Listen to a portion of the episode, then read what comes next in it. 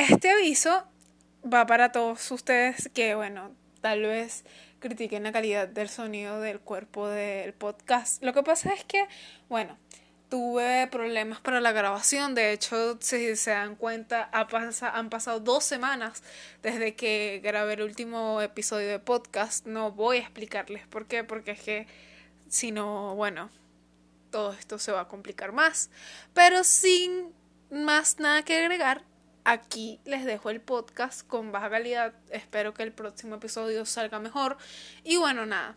Este, yo lo hice con la mejor intención de todas. Gracias, los amo.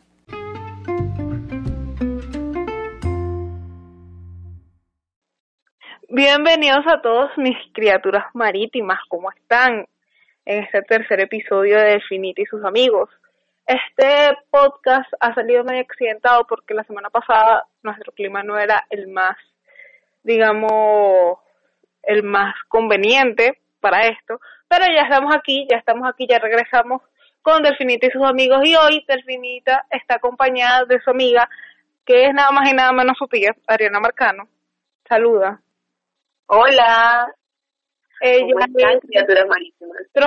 y nos va a estar acompañando con sus conocimientos de psicología en este en viaje a través de lo que sería lo que yo llamo el triunvirato azotador de la sociedad venezolana, que es la ansiedad, el estrés postraumático y la depresión.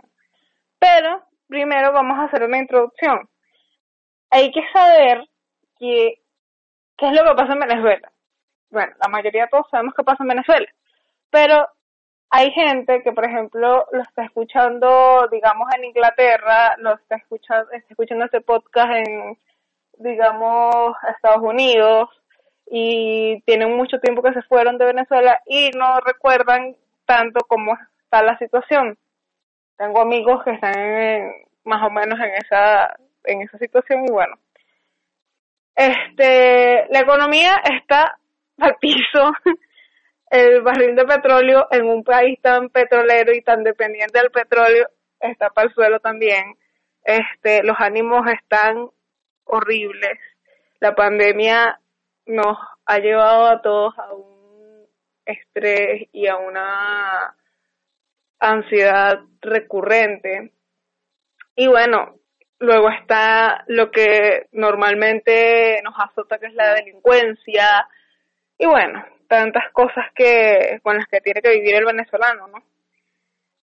Este, pero si lo vemos desde el punto psicológico, la ansiedad es una de las primeras cuestiones que hay que, que conceptualizar y es que la ansiedad es solamente una respuesta, una respuesta psicológica, humana, que está ahí dentro de nuestro cerebro para que nosotros podamos sobrevivir.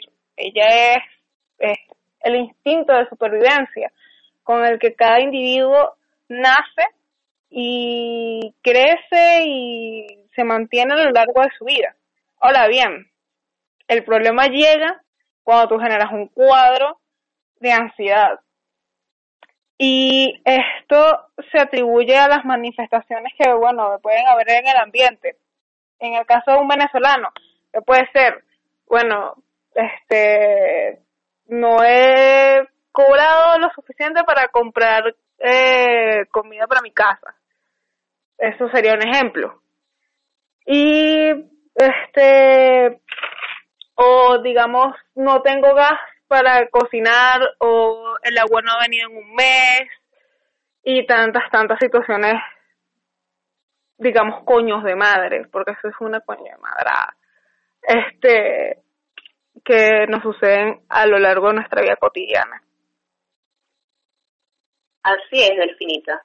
Este, en realidad, como lo mencionaste, la ansiedad tiene muchas, muchas pautas, pautas en el sentido psicológico, social, contexto, todo.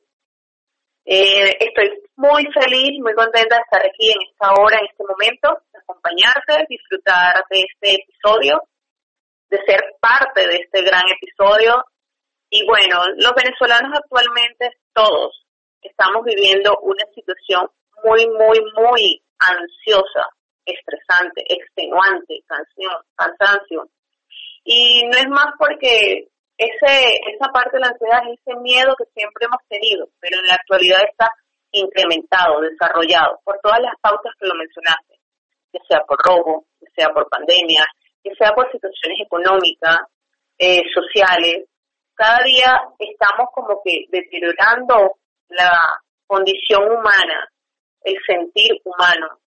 No nos sentimos tranquilos, estamos en continuamente una angustia, o sea, todo lo cotidiano, todo lo que vivimos a las 24 horas de un día, porque no nos podemos afanar por el siguiente, pero así lo hacemos, ya nos va cargando un grano, nos va restando calidad de vida, eh, calidad emocional, tiempo de familia, todo ese tipo de cosas. Y aunque no querramos, es así, la ansiedad vive allí, eh, la ansiedad está allí siempre esperándonos como detrás de la puerta. El que nos debilita, nos quedamos allí. El que intentamos levantarnos, salimos de allí, pero siempre está allí.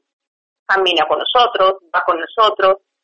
La cuestión es dar aquel paso entre la desarrollo, la mantengo o a un stop. Es difícil porque no sabemos cómo vamos a hacer un stop cuando tenemos ansiedad. Claro, claro. Y es allí a donde tú dices como psicólogo o el psiquiatra, no, pero es que tienes que hacer tal cosa. Y tú te quedas así todavía como que sentado, pensando, ¿qué hago? ¿Cómo lo hago?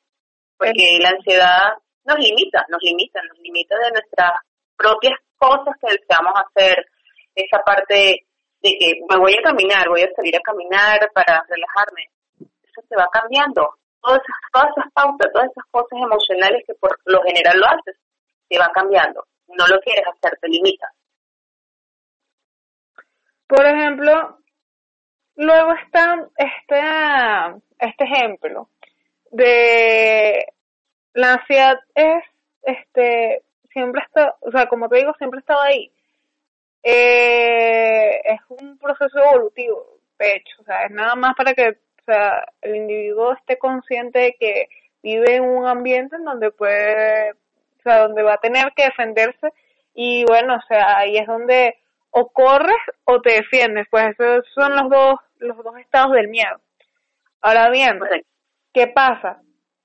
Este, la ansiedad ya se vuelve patológica cuando tú no te puedes parar enfrente a un público a exponer algo que tú tienes conocimiento, cuando tú no puedes ir a la esquina a comprar algo porque sientes que te van a robar, este, la ansiedad está ahí siendo patológica y robándote tu estabilidad emocional cuando tienes un este una una fatiga que no sabes de dónde viene o un dolor de cabeza que no sabes de dónde viene solo porque digamos este de repente tuviste un un mal pase con tu pareja o por o, o sea muchas cosas por el estilo muchas cosas por el estilo. Entonces y eso se puede convertir no solamente en estas cosas que te estoy diciendo, también se produce, o sea, se producen náuseas, sudoración, diarrea, tensión o dolores, y eso es, o sea, eh, literalmente incapacita a un ser humano para hacer sus cuestiones de vida. Y en el caso de los venezolanos, por ejemplo, yo misma, yo misma he sufrido de ataques de ansiedad por ejemplo, este, nunca, nunca he tenido problemas para hablar porque yo soy muy intensa y yo hablo hasta por los codos, de hecho, por eso tengo podcast. Pero, este, pero, por ejemplo, para dirigirme a, digamos, no sé, a pararme en la parada del bus, o que se me siente en el, al lado en el autobús un carajo que tiene cara medio fea y allí creo que me van a robar, mínimo, mínimo, mínimo. Y eso es terrible porque, o sea, porque yo tengo que tener mi barómetro de, de problemas tan rotos, o sea, porque una sociedad, porque un país, porque un Estado, mejor dicho, porque un Estado no me genera a mí un bienestar social, lo suficientemente bueno como para que yo pueda decir, estoy aquí en esta parada de autobús que me va a llevar a mi casa y no me va a pasar nada, ¿entiendes? Sí, correcto. Eso, eso ya es un estado muy común, ¿vale? Eh, quizás es así como poderlo decir, hasta mí, estar un momento, vamos a ponerme, llega a las seis de la noche. ¿Aló? aquella sudoración, comienza aquel estrés de ansiedad, porque es un estrés de ansiedad de ver la hora, ya el reloj como que se paraliza, cuando me voy, cuando llego a mi casa, cuando estoy en un lugar tranquilo, y todo, todo el ambiente, todo lo que me rodea en el momento, me va generando ansiedad. Y la ansiedad es así como lo dijiste, es el punto extremo que, wow, me duele el pecho, no puedo respirar, ¿qué hago? Este, es extrema, es extrema. Y sí, si decimos, no, vamos a controlarla, no es difícil. Ella es como que un torbellino, te arropó. Y uno se queda así como que paralizado, totalmente. O paralizado o no, eh, puedes estar, entrar en dos estados, o te paralizas por completo, o literalmente entras en un estado de hiperactividad. O sea, corres, corres, corres y todo, o sea, por ejemplo, mi cabeza, mi cabeza va a mil. O sea, yo en la... Comienza como una maquinita, es una máquina de escribir, que esté creando. Exactamente, yo en la mañana, literalmente, o sea, antes cuando yo trabajaba, estudiaba y hacía todas mil veces a la vez, o sea, todo mil vainas a la vez, este, era que sí, bueno, ajá, agarro, este caliento agua mientras caliento el café también este agarro me hago el desayuno y me baño y tal y no sé qué pero todo en menos de cinco minutos y eso es la misma son cosas o sea es la son cosas pequeñas es tu rutina es tu rutina pero esa misma rutina te genera ansiedad porque comienzas a pensar este wow, no, tengo que pararme temprano. Y nada más el pensar en la noche, debo pararme temprano porque tengo que hacer tal cosa, tal cosa, tal cosa, comienzas a generar ansiedad y de ello eh, quiero, te genera un mal dormir, no descansas. Porque hay, vamos a poner, el transporte es malo, el transporte no. Entonces, el transporte como no sirve, tengo que pararme más temprano de lo que debería y entonces debo tomarme una hora y media desde mi casa hasta el trabajo porque resulta y acontece que el transporte venezolano es malo. Así mismo es. Y el transporte es malo y vamos restándonos calidad. ¿Por qué? Porque en algo que podemos llegar a 20 minutos, duramos hora y media. Sí, Entonces, esa hora y media me implica despertar antes. Me implica este casi que tener la ropa guindada como cuando íbamos al colegio para nada más ponérnosla. Es una cosa extenuante. Y nunca llegas a sentirte cálido, cómodo. ¿No? Como que wow, este, mi día fue relajado, no, porque cuando llegas al trabajo, todas las rutinas trabajo, y después viene la siguiente parte, cuando vas a salir, wow, salí tarde, el transporte, cómo llego, que todo comienza en la misma, en el mismo ciclo.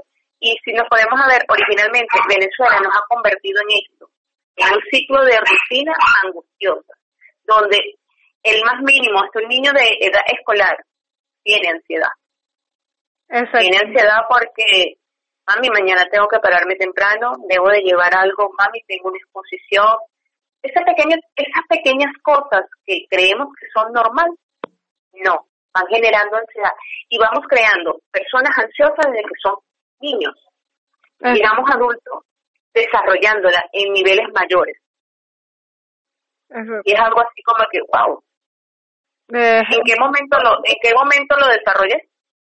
Exactamente, es algo por lo que deberíamos pararnos un momento a pensar y deberíamos decir así como que ya va, ¿qué estamos haciendo? O sea, todo, o sea, literalmente todo parece el mismo día y ese mismo día es extenuante, es quizá no, o sea, no es agradable, no es agradable, pues. No, es irritante cambia estado de ánimo, Exacto. es más, desmoraliza, baja autoestima, porque ¿qué sucede? en ese episodio, de todo lo que debes de hacer, que te está generando ansiedad, eh, cualquier cosa, cualquier agente externo a tu persona, que venga a darte quizás una crítica constructiva y tú no lo estás viendo. ¿Por qué? Porque estás ansioso. Te destruye. O sea, es como que dentro de tu cabeza, por ejemplo, estás en tu trabajo y te dicen, conchale, necesito que estés un poco más apurado o necesito que estés un poco más sociable o qué sé yo, porque trabajas con público, este, tú estás pensando, ajá, ok, tú me estás pidiendo que yo sea más sociable y tal, pero si te pones a ver, yo tengo que pararme demasiado temprano, ando con ando con una cuestión de cosas en la cabeza, una retajila de cosas en la cabeza que tú no estás previendo, ¿entiendes? Correcto. Y entonces es, es terrible porque los dos somos individuos y somos seres humanos que estamos pasando por la misma situación, pero no nos estamos viendo, literalmente solo estamos ahí, uno enfrente del otro, tal vez que faltas que no deberíamos estarnos criticando. Así es. Este, caemos en esa señalización del individuo. Eh, no valoramos esfuerzos de nadie porque simplemente estamos viendo nuestro propio espejo. Pero a veces creo que somos espejos de otras personas. Así como que aquella persona también está sufriendo, pero deshogarme sobre aquella otra persona sin saber en qué lo estás arropando, a qué lo estás llevando. Si lo estás destruyendo emocionalmente, si más bien lo estás llevando a un abismo. O sea, no nos estamos apoyando. Y la ansiedad es una cuestión de apoyo, de unión, de conversación. Exactamente. Entonces, esto todo se puede prevenir, o sea, todo se puede prevenir, o sea, porque por ejemplo, cuando tú haces tu investigación, o sea, por ejemplo, o por ejemplo pasas por todas estas ah, cuestiones, estas situaciones, por ejemplo, yo paso por eso. A mí me dijeron mi psicóloga, mi psicóloga graduada en la UCB, o sea, me dijo, agarra un cuaderno donde vas a anotar todos tus pensamientos que te causan ansiedad y ahí vas a anotar un pensamiento contrario a eso. Eso es una forma. Pero siempre hay que pedir ayuda, siempre hay, tienes que apoyarte en alguien donde tú puedas acercarte y decirle, conchale, este, me está pasando esto. Y de verdad, yo no puedo más. O sea, de aquí no doy más. Y ahí es donde tú estás estableciendo una prioridad que eres tú mismo. Correcto, porque lo ideal del caso o de la circunstancia es que el ser humano se conoce. Conoce cuándo son tus necesidades, cuando quieres ir al baño, cuando quieres comer, cuando necesitas dormir. Y también sabes cuándo hay un agente externo o, o interno que está cambiando en ti y tienes como aquella alarma. Eso es la ansiedad. La ansiedad es como esa alarma que uno mismo identifica cuál es el proceso. Eh, no podemos confundir ansiedad, estrés, con que esa persona es floja, esa persona no se quiere levantar de su cama.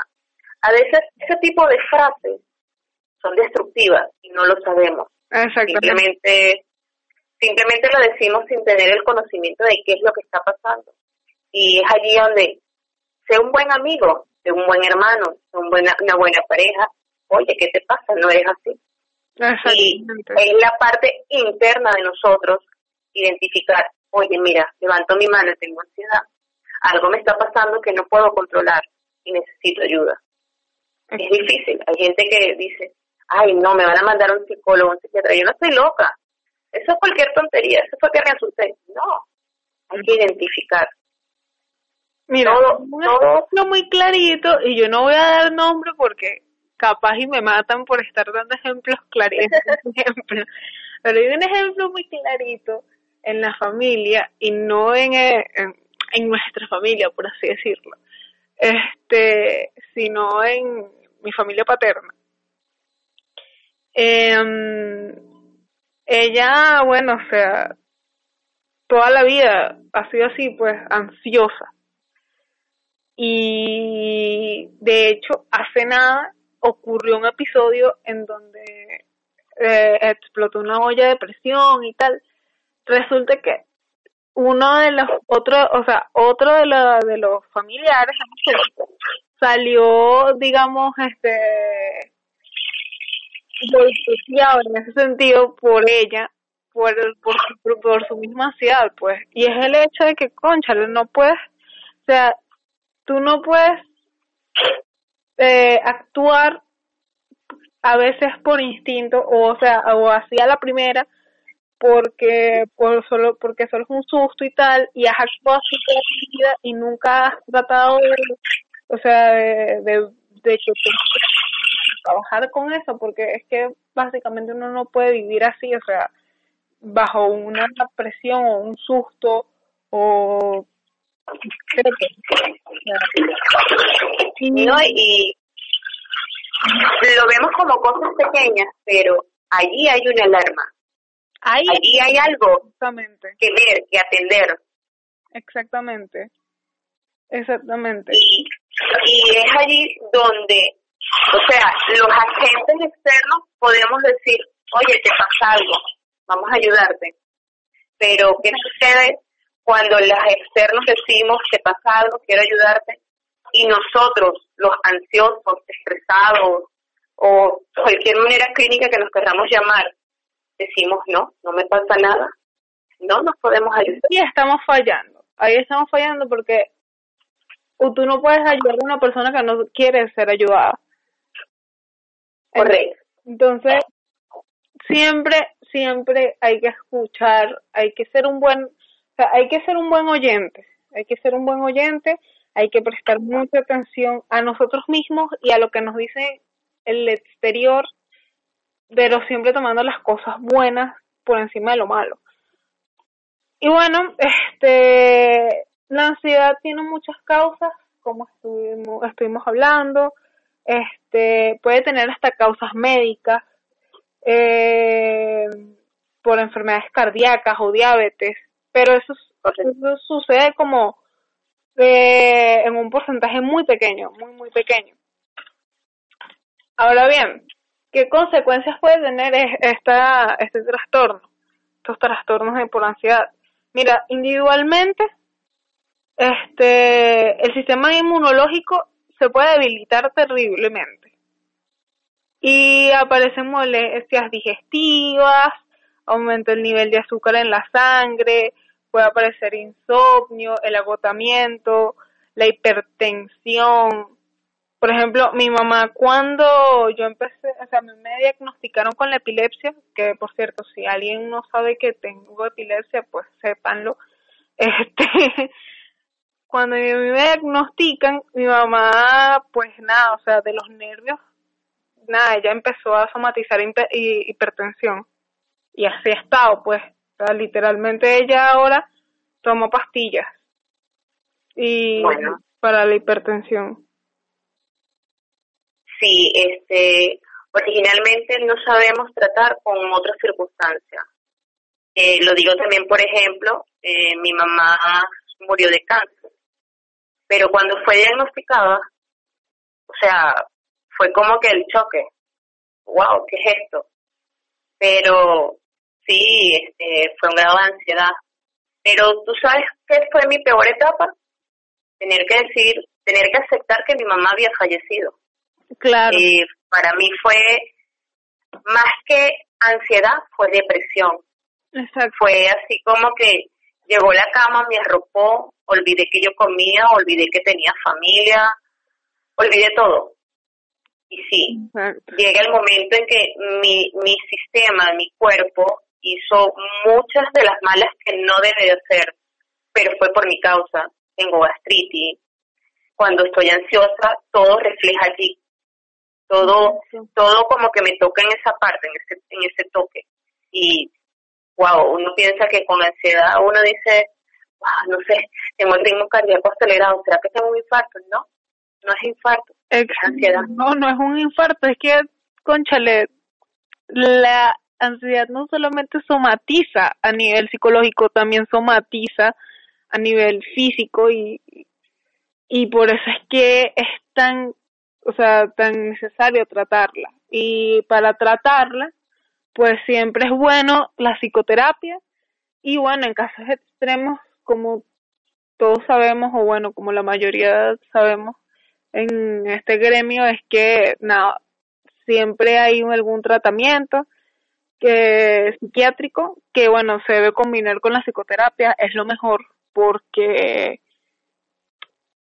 bueno, antes simplemente se diagnostica, o sea, se, se diagnosticaba a la persona y se le, se le daban estas pastillas y tal. Pero últimamente el gremio ha tomado por psicoterapia y, y pastillas, por si acaso, en algunos niveles muy, muy, muy, pero muy extremos. Porque es que los medicamentos, o sea, no, la idea no es volverte drogodependiente, ¿entiendes? La idea es que tú seas un ser individual e independiente y que puedas vivir una vida. Sí, sí, es, eso es cierto. Yo, para ese momento, wow, yo agradezco mucho a mi médico. Mi médico fue del que me dijo, casi que superaste 12 años acompañando a tu mamá al cáncer, sin saber de tratamiento, y te voy a recluir, porque así me lo dijo, para hacer, porque no quieres superar una depresión, una ansiedad. Dice, pero es que no me quiero levantar, no quiero más nada.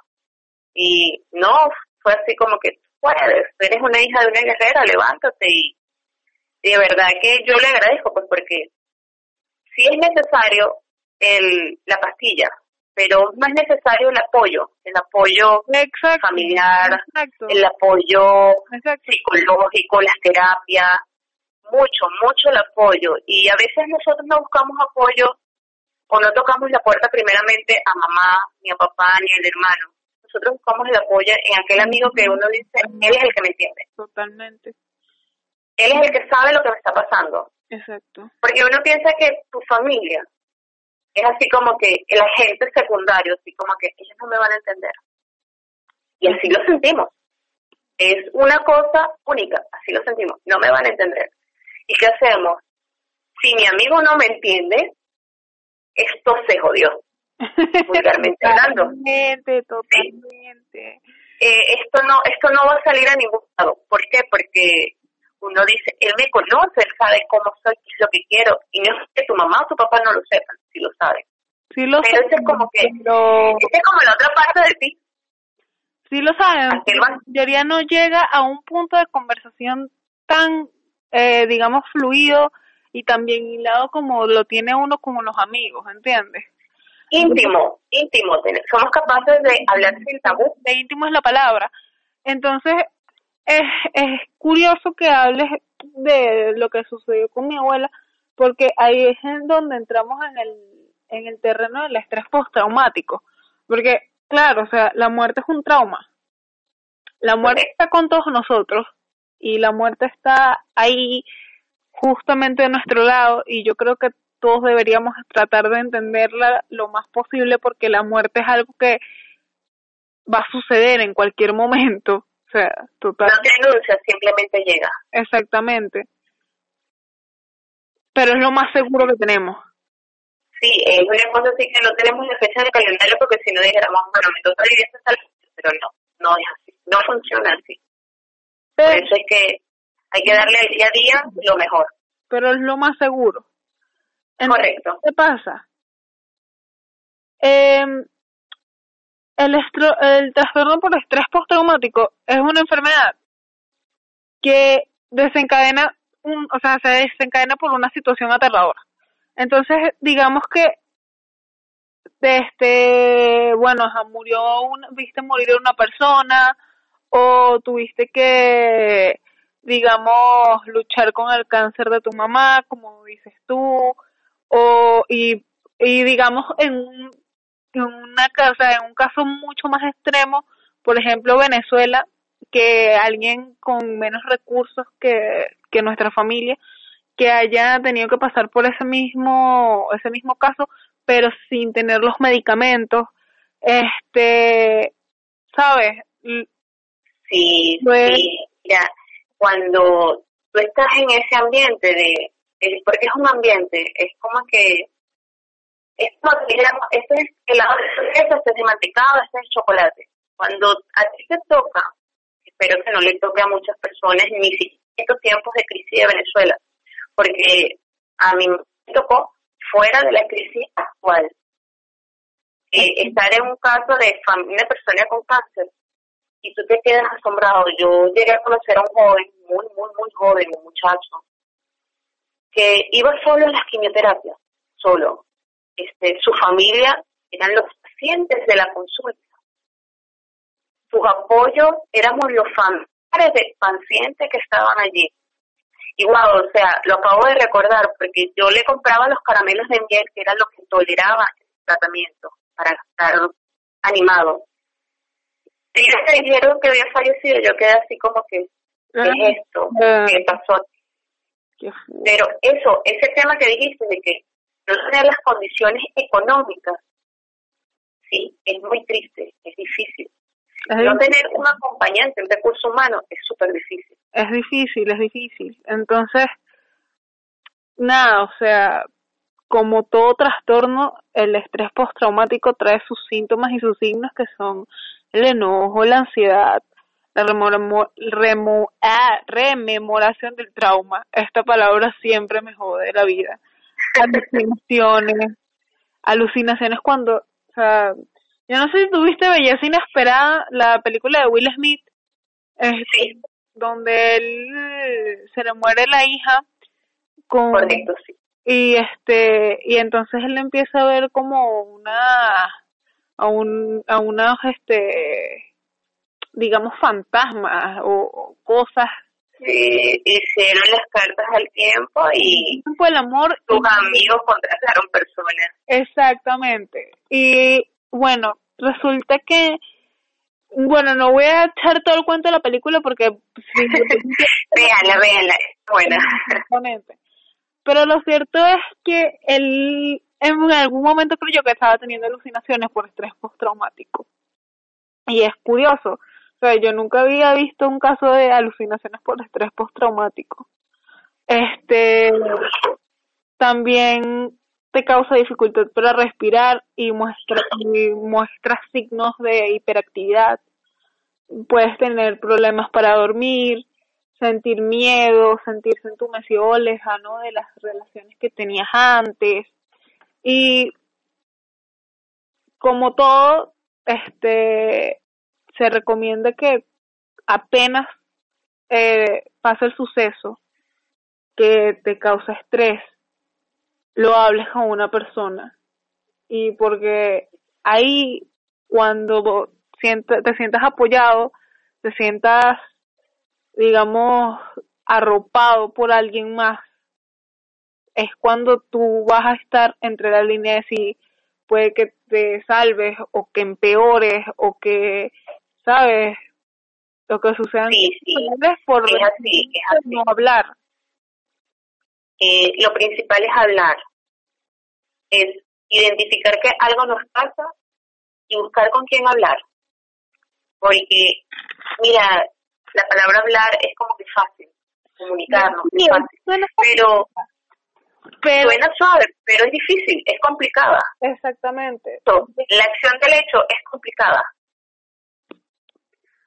Eh, la acción de la acción como que estamos ahorita tú y yo sentadas aquí quizás haciendo comentarios de nuestra vida personal así como que yo perdí a alguien que amo tengo una gastritis es difícil a veces sentarse a hablar porque no todo el mundo te entiende todo el mundo piensa que hay X está ahí viene con sus y no no es que yo aquí vengo con mis problemas a veces buscamos es a alguien que nos escuche que nos ayude. O a veces somos el espejo de un alguien que está pasando por la misma circunstancia, pero no lo habla. Entonces yo voy saliendo a flote del problema, pero aquella persona todavía está allí, estancada, sentada. Y o puede suceder, pueden suceder dos cosas, o lo juzgas o le tiendes una mano. Correcto. Y si tienes esa opción, si tienes esas dos opciones, yo creo que lo más lógico como ser humano extender una mano. Tienes que, yo creo que siempre es mejor escoger la gentileza, la ternura, porque eso es lo que, lo que mide nuestra grandeza. Es que por eso somos seres humanos. Supuestamente por ser humanos tenemos mejores sentimientos, eh, tenemos más valores, más humildad, pero regresemos un momentico a Venezuela está pasando con nuestro país. Sí. ¿Por qué se cayó nuestro país? Porque no tenemos valores, no tenemos, no tenemos la condición de ser colaboradores, de ser partícipes, de decir, que aquella persona necesita una mano y vamos a brindársela. No. Estamos así como dicen las luciérnagas, vamos a pagar esta luz para aprender esto. Y no es así. Nosotros no nos vamos, nuestro país no se va a reconstruir hasta que no empecemos a Exactamente. Hasta Porque que nosotros no hagamos conciencia, este país no se va a reconstruir y, eh, y si mientras no se reconstruya, las futuras generaciones no van a tener nada. Calidad. Valga la redundancia, un futuro. No van a tener calidad. Y, oye, como yo te dije esta anécdota, mi mamá echaba el cuento de que, o sea, hace 50, 60 años atrás, o un poco más, vivían de puertas abiertas, como vivimos nosotros en la actualidad. No, como lo dijiste tú. Como lo dices, como lo dijiste tú. O sea, te montas en el autobús y si ves a alguien con una cara sospechosa, tú dices, aquí fue, me robaron. De yo. Cuando a mí me roban en Maracay yendo a la universidad, o sea, eso fue un evento que a mí me marcó por semanas. O sea, yo no sabía, es que mira, yo no te puedo explicar la manera en que yo agarraba y ponía el bolso de una manera en que los las personas que se me sentaban al lado no lo vieran. Y, o sea, era, era una cuestión inexplicable. Era el Kamatsutra del bolso. Entonces, era una cuestión muy loca, o sea, porque es que yo sentía que nada, o sea, que que me iban a robar o que en cualquier momento me iban a secuestrar, porque es que de hecho en el momento, en la situación, se habló de un secuestro y todo. Entonces yo de verdad, o sea, tuve pánico, tuve pánico esos días.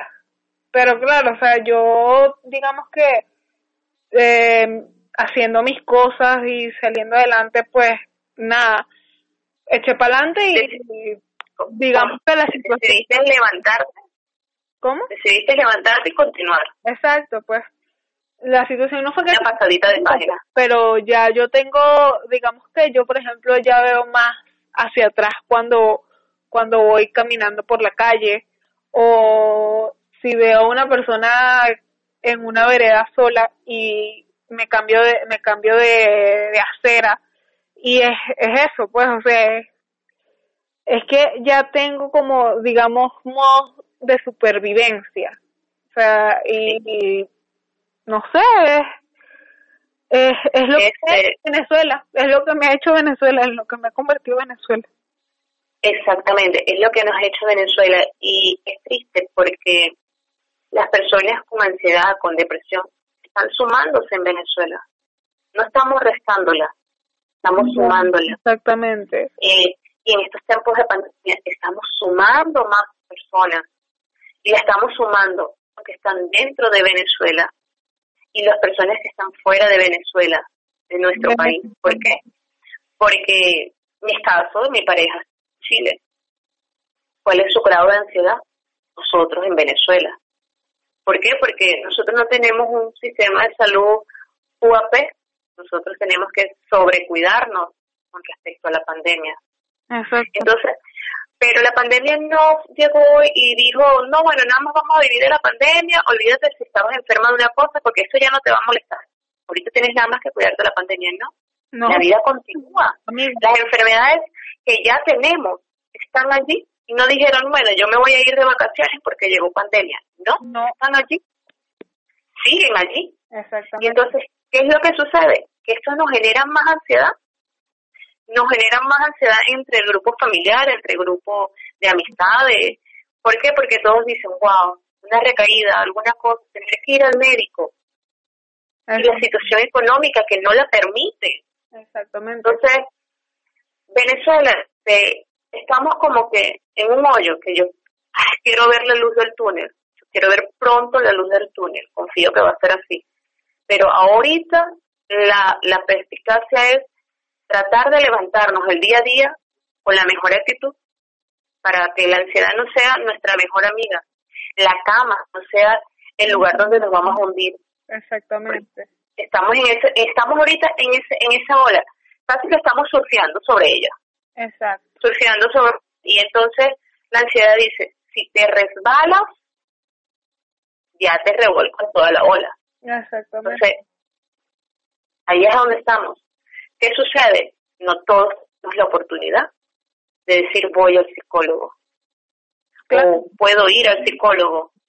Esa es la otra. No todo el mundo tiene el acceso a la terapia. Yo porque, bueno, te, soy afortunada y puedo. De que cada dos semanas iba a la terapia antes de que llegara la pandemia.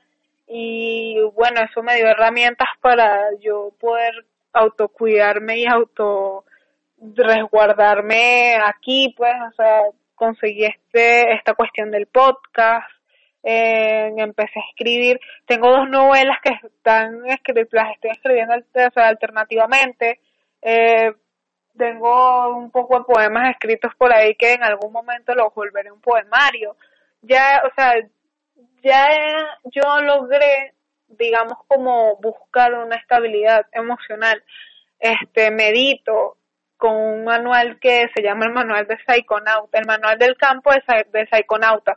Deberían buscar ese libro, es muy bueno. Este, nada, o sea, yo busqué las maneras de salvaguardarme, pero no todo el mundo tiene esas habilidades en estos momentos. Y es allí a donde venimos nosotras en este momento. Exacto. A decirles a todos que sí hay luz en el camino. Y que nos podemos restaurar, tú lo estás haciendo de esa manera. Yo en mi momento no pude ir al psicólogo cuando estuve depresiva, pero tuve personas alrededor que me dijeron, tú puedes levantar, tú puedes salir adelante. Lee, este, vamos a caminar, vamos a... Me dieron esas herramientas que para muchos es así como que la melodía, levantarme, caminar, o sea, Sí, eso es lo mismo y lo queremos hacer al momento y ya después no queremos hacerlo, pero hay que hacerlo. Cuando tu cuerpo dice no, tú tienes que decirle a tu mente que sí. Sí. Tú tienes que obedecerle. O sea, porque tú tienes que tener el control por encima de cualquier otra cosa. Y suena canción trillada y va a sonar y va a seguir sonando a canción trillada por el por el resto de los siglos, pero es que eso es la esa es la única manera en que tú encuentras, eh, digamos, una especie de luz al final del túnel.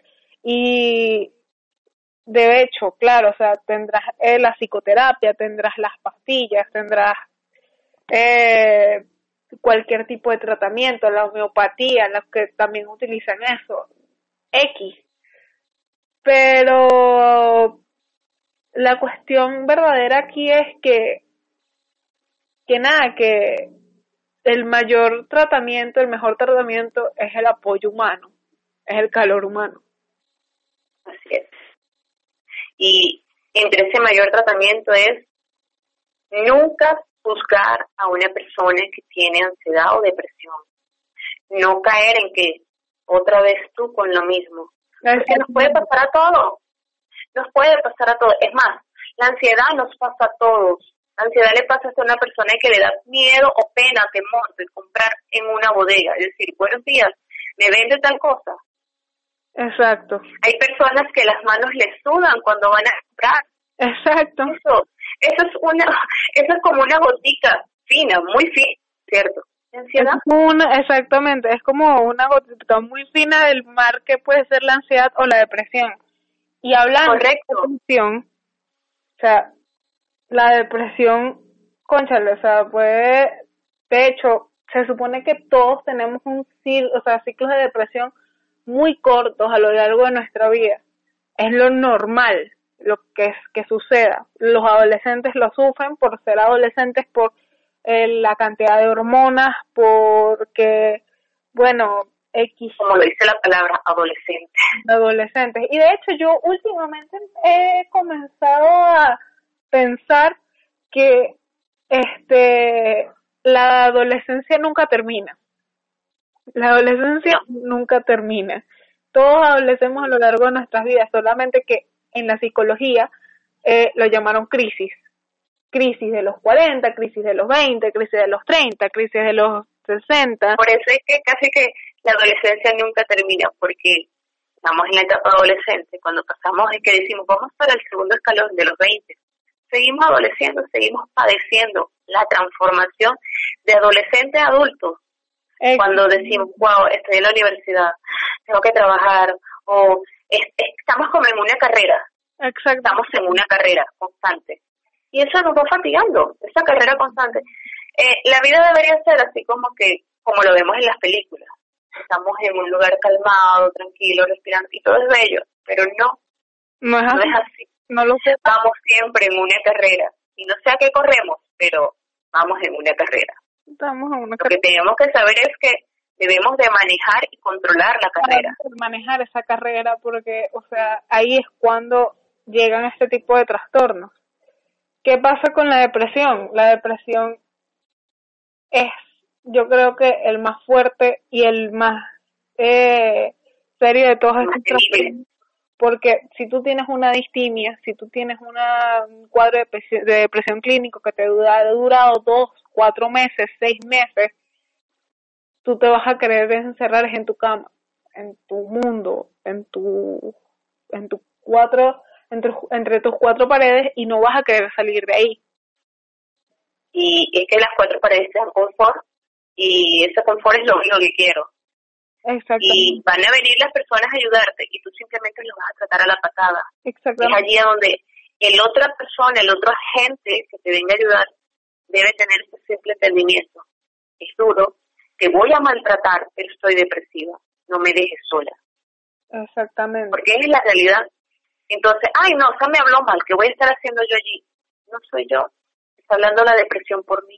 Eh, Porque yo estoy dentro, estoy adentro, encerrada de mi propio cuerpo gritando, ayúdame, por favor, ayúdame. ¿Entiendes? Porque es que la gente no es esa depresión, la gente no es esa ira, la gente no es esa enfermedad.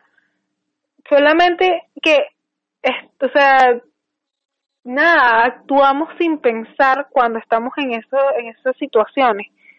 Y nada, o sea, ahí están y, ahí están los síntomas, están los síntomas y los signos que uno tiene que como familiar ver, porque es que estos son estos tres trastornos son trastornos familiares, no solamente individuales. Ahí es cuando tú dices, "Conchale, mi hijo está irritable, este o duerme demasiado o le cuesta conciliar el sueño. Este está comiendo demasiado. Por ejemplo, yo cuando convulsioné en agosto, empecé a comer como una loca y empecé a tragarme mis problemas, empecé a este bueno, yo literalmente en diciembre terminé como que aceptando mi muerte. O sea, yo llegué a un momento en que yo dije así como que bueno, si yo me muero mañana, pues está bien yo llegué a aceptarlo de una manera tal que, mire, mira, mi mamá, o sea, lo supo, mi familia lo supo, todo el mundo lo supo. Y, Pero, y si te evalúas, discúlpame, si te evalúas, lo aceptaste desde adentro, lo aceptaste desde los labios. Porque hay dos aceptaciones. La aceptación que nos palpita el corazón así como que chévere, va a pasar, pero voy a vivir. Y está la de los labios que dice, sí, va a pasar, pero por dentro tengo miedo. Mira, yo en ese momento, yo creo que llegó un momento que yo ya no tenía miedo. Que tal vez lo estoy diciendo de la boca para afuera ahora. Correcto. Yo siento, estoy muy segura en ese momento yo no tenía miedo de cualquier de que cualquier cosa pasara. ¿Por qué? Porque yo sentía que, o sea, yo decía, pero ya para qué, o sea, ya ¿Por qué? Porque esto me está robando la vida, es lo que pensás. Esta enfermedad me va a robar la vida, esta enfermedad me va a robar la juventud, esta enfermedad me va a robar muchas cosas que yo quería. De hecho, eh, eh, justamente por ahí pasó el rompimiento con mi ex, entonces sucedieron muchas cosas, o sea, yo dentro de mi cabeza estaba como que, ok, o sea, se fue la persona que me estaba apoyando, eh, estoy enferma de esto, o sea, ¿y ahora qué? ¿Y ahora qué? es que hay, es allí lo que sucede, depresivo. Pero siempre hay algo vivir. Siempre hay algo que hacer, siempre hay algo por qué vivir. O sea, yo, ¿sabes por qué yo vivo ahora? Bueno, porque en algún momento, saldré de estas fronteras y no sé, haré muchas cosas mejores, como por ejemplo monetizar el podcast y seré millonaria. Qué sé yo, X. ¡Yupi! este, y así, pues, o sea, siempre hay por qué vivir. Y es lo importante, eh, vale, eso es lo importante, vale, que tú vistes después de tu túnel, tú saliste a la luz. Pero ¿qué sucede cuando la persona depresiva dice, ¿y para qué tal cosa? ¿Y por qué esto? Ya yo no necesito eso. ¿Para qué yo voy a seguir haciendo esto? Es para que comienzas con todas esas interrogantes y no le das ninguna respuesta positiva. Porque es lo cumbre. Nos paramos frente al espejo y nos miramos y nos autodestruimos. Exactamente. Me veo bien. Pero este, ahí todo es negativo.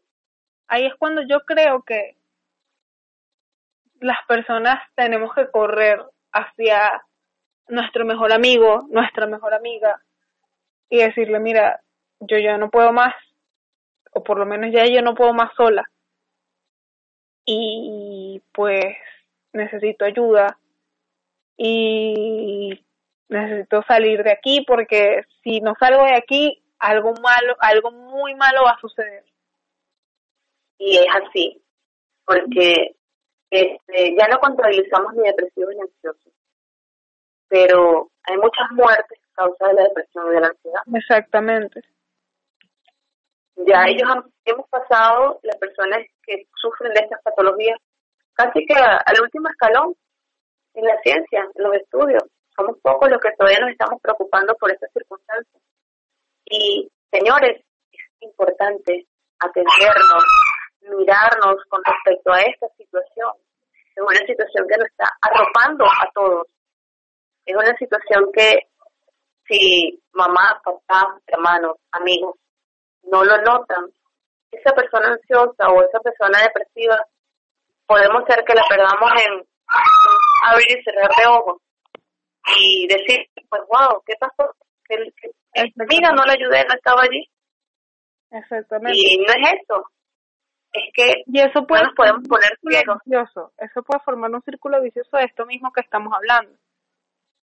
Y no es lo que se requiere, no es lo que se precisa. O sea, es mejor prevenir que lamentar, es mejor, es mejor correr a tu mamá, a tu papá, a tu mejor amigo y decirle, ya no puedo más, o sea, ayúdame porque no puedo más.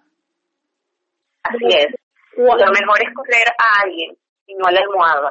La almohada no habla. La almohada no habla. La almohada no La almohada solamente escucha, escucha, escucha.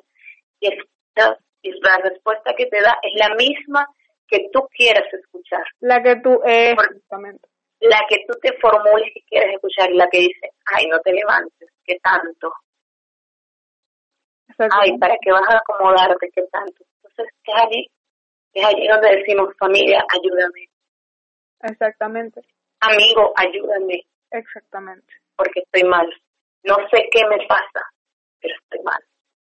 Y yo soy de las que digo, cuando alguien venga a mi puerta y diga eso porque yo lo viví, hay que ayudarlo. Hay que buscar las herramientas, porque hoy podemos estar salvando una vida, hoy podemos estar salvando a una persona, y no nada más porque se pueda suicidar, porque puede quedar encerrado en cuatro paredes de su casa por tanto miedo, por tanta depresión. Exacto. Y bueno, nada, este, sonará trillado, pero nada, hablar, psicoterapia, eh, de física, y bueno, nada, este, una reflexión de mi querido Felipe y de mi mejor, que es mi mejor amigo. La vida es muy dura para jugarla de a uno. La vida se tiene que jugar de a cinco, más o menos. Wow, este, muy acertado, porque es así. Eh, siempre dicen, no, tú naciste solo, ¿para qué tú necesitas compañía? Y es falso, uno no nace solo. Está tu mamá, están las enfermeras, están los médicos, están todos. Tú naces y hasta comienzas a llorar y ¿qué haces? Te consuelan. Entonces, la vida no hay que vivirla solo. La vida necesita de acompañantes. Y en estos momentos, todos debemos de buscar a alguien con quien acompañarnos. Nuestra sociedad necesita de personas que quieran ser hombros para escucharnos. Exacto. Porque al lado podemos tener una persona ansiosa y del otro lado podemos tener una persona depresiva o al frente podemos tener una persona que se casi que pasa por causas muy distintas, pero llegando al mismo término. Entonces, no la vivamos a solo, vivámosla en compañía. Vivámosla en compañía. Y bueno, esto fue todo por hoy, mis criaturas marítimas. Esto fue muy, pero muy hermoso. Este, me llena de fe, aunque yo soy medio escéptica. Este, yo suelo decir que yo creo en todo, pero en nada a la vez. Y hoy, creo que esta noche, puedo decirles que me siento con mucha fe. La vida no es tan, la vida no es tan terrible. La vida es la vida es un momento y hay que saber que el momento y el sentido de ese momento se lo das tú. Y que bueno, nada, este siempre tendrán a alguien ahí para apoyarlos. Y si no tienen a nadie, pues me tienen a mí. Y, a mí. y a mí y a la gente que es mi, que son mis amiguitos, que son criaturas marítimas iguales que ustedes. Este, hasta luego, hasta el próximo sábado y espero que estemos aquí y que este podcast los haya hecho igual de feliz que a mí. Gracias, Vale, por la invitación. Me encantó. Y a mantener la fe. Bye. Bye. Recuerden seguirnos en nuestras redes, arroba una delfina, arroba delfinita y sus amigos, arroba crisbelcm y arroba marcano.adri. Y no olviden que el sábado que viene tendremos nuestro nuevo episodio. Bye, los amo.